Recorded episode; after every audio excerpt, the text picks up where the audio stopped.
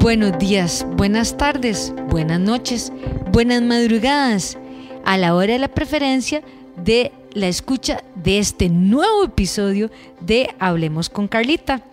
Hoy les tengo algo especial. Les recuerdo, por si acaso, que yo soy máster en salud y movimiento humano y tengo una especialización en entrenamiento deportivo. ¿Y por qué Carlita Solís quiere hablarles de eso? Qué, o sea, qué bonito que Carlita se haya preparado y qué bonito que nos hable con fundamento. Pero ¿por qué les digo esto? Porque hay cosas que nosotros tenemos que saber que los profesionales del movimiento humano son personas que nos pasamos capacitando, estudiando y actualizando, porque lo que nosotros prescribimos, lo que nosotros recetamos, lo que nosotros ponemos a las personas a hacer de ejercicio, tiene una razón de ser. Así como los médicos tienen una razón de ser por qué le mandan la aspirinita o por qué le mandan la acetaminofén, por qué le mandan el jarabe que le mandaron, es porque tenemos una base científica de que le podemos ayudar y mejorar la calidad de vida.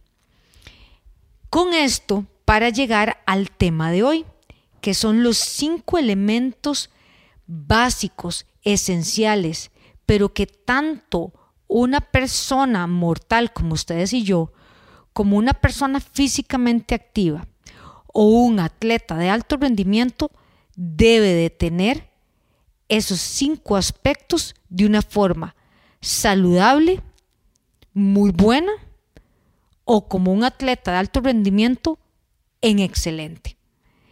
Para nosotros podernos considerar una persona saludable, una persona físicamente activa, tenemos que cumplir con estos cinco elementos de una forma armoniosa, y que se, cada uno de estos elementos se complementan muy de una manera una con otra, de una forma muy sutil, muy científica y que van a ver cuando los vamos a desglosar cómo todo tiene sentido. Entonces, vamos a empezar con el, el elemento número uno, que se llama el consumo máximo de oxígeno.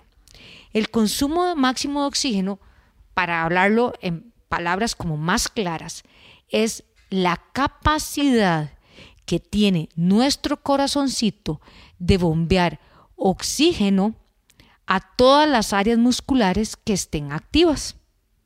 Y recuerden, la única forma en que nuestro corazoncito no funcione y no mande sangre limpia a las áreas que nuestro cuerpo necesita es que, mire, estemos en otro lado. O sea, estemos muertos. ¿Ok? Entonces, de pie, sentados, comiendo, durmiendo, haciendo actividad física, nuestro corazón le llega sangre sucia, él con su sistema cardiorrespiratorio lo limpia y ¡pum! lo manda a las limpio a las áreas musculares que necesitamos. Pero eso es lo que nos mide de una forma para que todos entendamos cuál es la capacidad funcional que tenemos, a qué frecuencia cardíaca está trabajando nuestro corazón.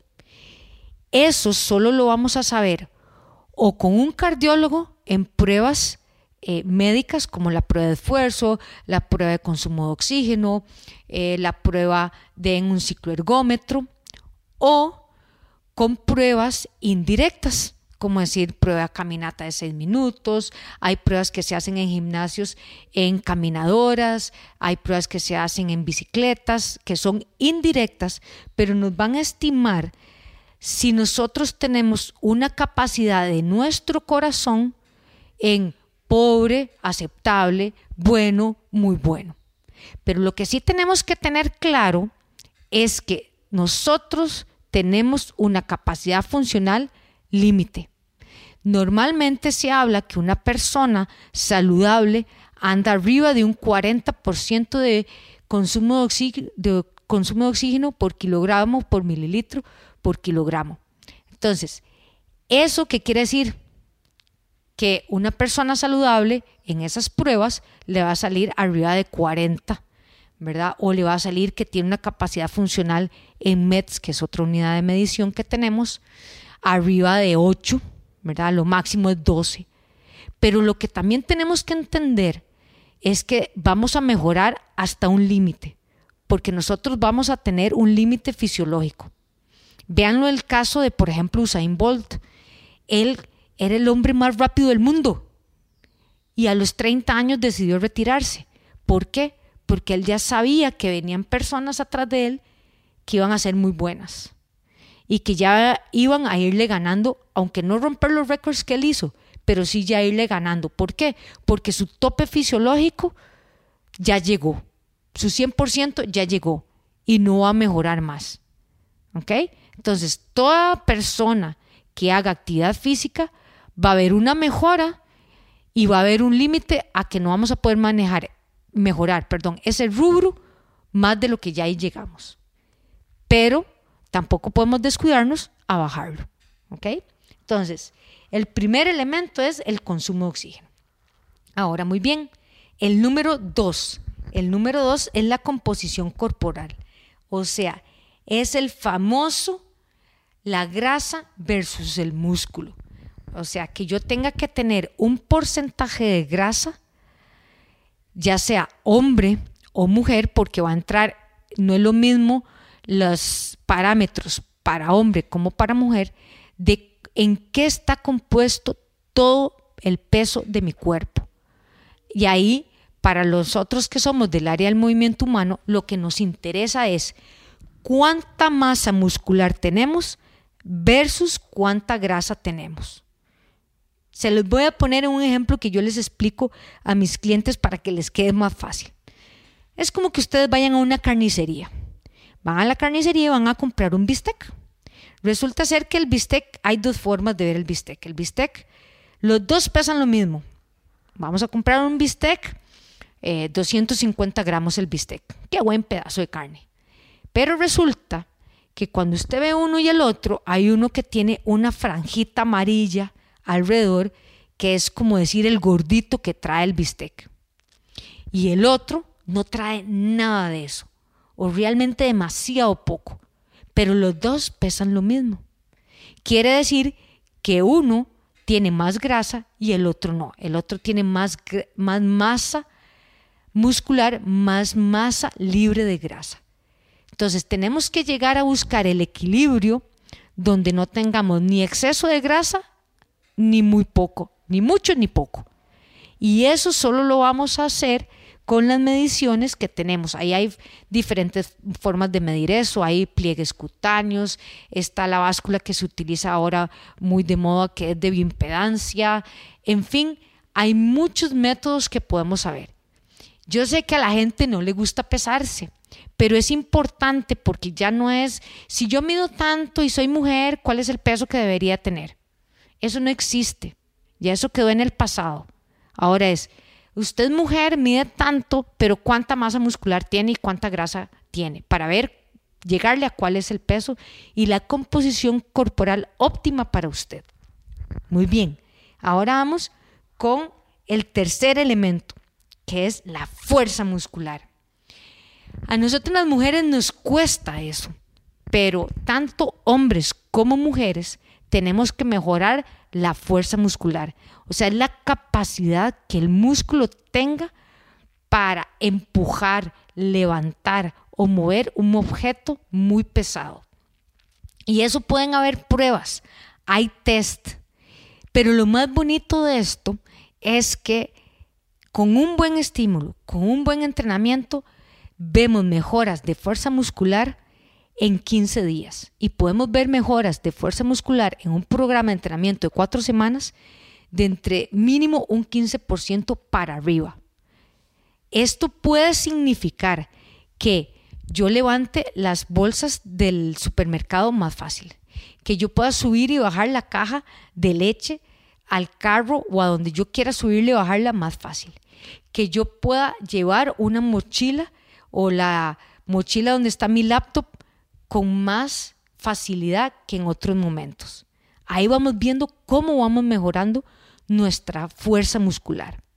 Y esta va muy ligada con el cuarto elemento, que es la resistencia muscular, que es como a la inversa. Es cuánta cantidad de repeticiones puedo hacer para un mismo movimiento. Si yo hago cuántas dominadas o barras fijas hago en un minuto, cuánta cantidad de abdominales hago en un minuto.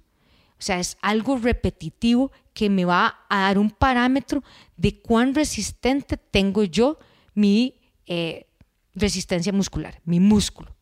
Y tiene que haber un equilibrio. No podemos hacer solo entrenamientos donde mejoramos la fuerza muscular o solo entrenamientos de un montón, de poquísimo peso y un montón de repeticiones para mejorar la resistencia muscular. No, hay que hacer un equilibrio entre los dos. Hay que bajar, hay que lograr compensar uno con la otra. Recuerden, todos estos elementos tienen que estar en un rango saludable. Y el último, pero no menos importante, y es el que más descuidamos, porque nos da perecilla, pero yo creo que no es tanto que nos da perecilla, sino es que nos cuesta mucho, por lo menos a mí, es una que me cuesta montones, es la flexibilidad. O sea, ¿qué tanto puedo elongar yo mi articulación? Y entonces ahí es cuando encontramos los extremos, ¿verdad? Las personas que son sumamente flexibles, pero que a la vez hay que tenerles mucho cuidado porque entonces van más allá, ¿verdad? O las personas como yo que somos más tiesas que una esquina, que con costos podemos llegar los dedos al piso, o gente que es demasiado eh, poco flexible, que bueno, es una tristeza. Pero la buena noticia es que todo puede mejorar. O sea, los hiperlaxos, o sea, que estiran más allá sus articulaciones sin, o sea, sin darse cuenta, tienen que tener muy buena fuerza y muy buena resistencia y controlarse en sus ejercicios de flexibilidad, como los que somos tiesos como una esquina, practicar los ejercicios de flexibilidad con ejercicios de stretching, flexibilidad simple, las clases de yoga, las clases de pilates, todo lo que nos pueda ayudar porque eso va a mejorar nuestra fuerza y nuestra resistencia muscular. Entonces vean cómo todos los elementos se entrelazan entre sí y porque todos tenemos que evaluarlos, darles un control cada cambio de programa cada cambio de estímulo, cada cambio de, variación que queramos hacer, para ver si todos van cumpliendo y estemos siempre entre los estándares de los rangos saludables. Yo por experiencia me ha pasado y me ha llegado que me dicen, no, yo soy eh, profesional en tal deporte. Y empezamos, sí, el consumo de oxígeno muy bien, una, con, una composición corporal aceptable, pero cuando llegamos a la resistencia, a la fuerza muscular o a la flexibilidad, se quedan. Y para nosotros los profesionales del movimiento humano es básico tener estos cinco elementos evaluados, por lo menos cada cuatro o seis semanas, evaluarlos para saber qué tipo de entrenamiento tengo que hacer y dónde podemos ir integrando con lo que le guste a la persona que esos elementos también vayan mejorando. No podemos descuidar una cosa, una cosa de otra. No podemos ponerle a la casa pintura solo a la parte del frente y atrás no. No podemos poner solo las canoas a la parte del frente de la casa y a la parte de atrás no, porque tarde o temprano algo va a salir mal. Exactamente lo mismo es con nuestro cuerpito y con lo valioso que él es. Así que si tienen más dudas de este tema, que es súper amplio, dígamelo, pregúntenme, mándenme mensajes a nuestra página web www.ecasalud.com, en nuestras redes sociales, Facebook e Instagram de Gimnasio Boutique. Así que yo espero sus comentarios. Nos despedimos en los controles, Producciones Chiquitín con Gabriel Jiménez y para ustedes, Carlita Solís. Nos vemos.